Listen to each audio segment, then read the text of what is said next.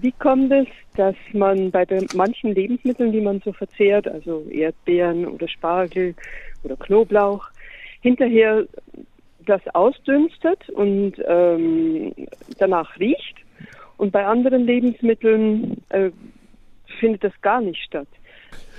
Ja, das ist eine interessante Frage, weil es in der Regel nicht mal die Duftstoffe sind, die im Lebensmittel drin sind, die wir ausdünsten, um ehrlich zu sein, sondern es sind oft sogar die Duftstoffe, die im Lebensmittel werden von unserem Körper zum Teil umgewandelt, um, biochemisch, chemisch umgeformt und diese Stoffe scheiden wir dann eigentlich aus, ja.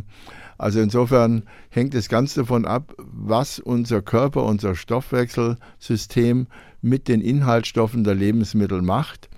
Und zum Beispiel bei Spargel ist es eben so, die Asparaginsäure, die ist eben da drin und die können wir über die Nieren ausscheiden, wobei das aber auch eine Vererbungssache ist. Also nur ungefähr zwei Drittel der Menschen haben dieses Gen, diese Asparaginsäure bei Spargel herzustellen und die scheiden dann auch den Spargel aus und dann riecht das auch so. Bei ein Drittel der Menschen, da riecht der Spargel gar nicht nach Spargel.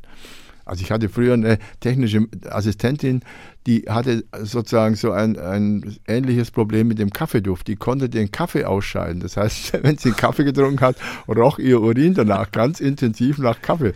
Da wusste man jeder sofort, wenn sie auf der Toilette war. Und gut, Knoblauch kennen wir natürlich auch und äh, Zwiebeln. Äh, das sind nun Inhaltsstoffe, Allicin und ähnliche Stoffe, die werden nun tatsächlich auch über die Schweißdrüsen nach außen transportiert und ausgeschieden. Die werden aber auch über die Haut aufgenommen. Das heißt, wenn Sie Zwiebel oder Knoblauch mhm. zum Beispiel an Ihrer Fußsohle unten einreiben, dann werden Sie feststellen und dann das wegwerfen, dann werden Sie feststellen, nach zehn Minuten kommt über die Haut von, des Fußes, übers Blut ein Knoblauch und Zwiebeldüfte in Ihre Nase und Sie meinen förmlich, dass ein Knoblauch- oder Zwiebelduft im Raum ist, obwohl schon längst keiner mehr da ist. Also es hängt ganz von den Molekülen ab, die in den Stoffen sind.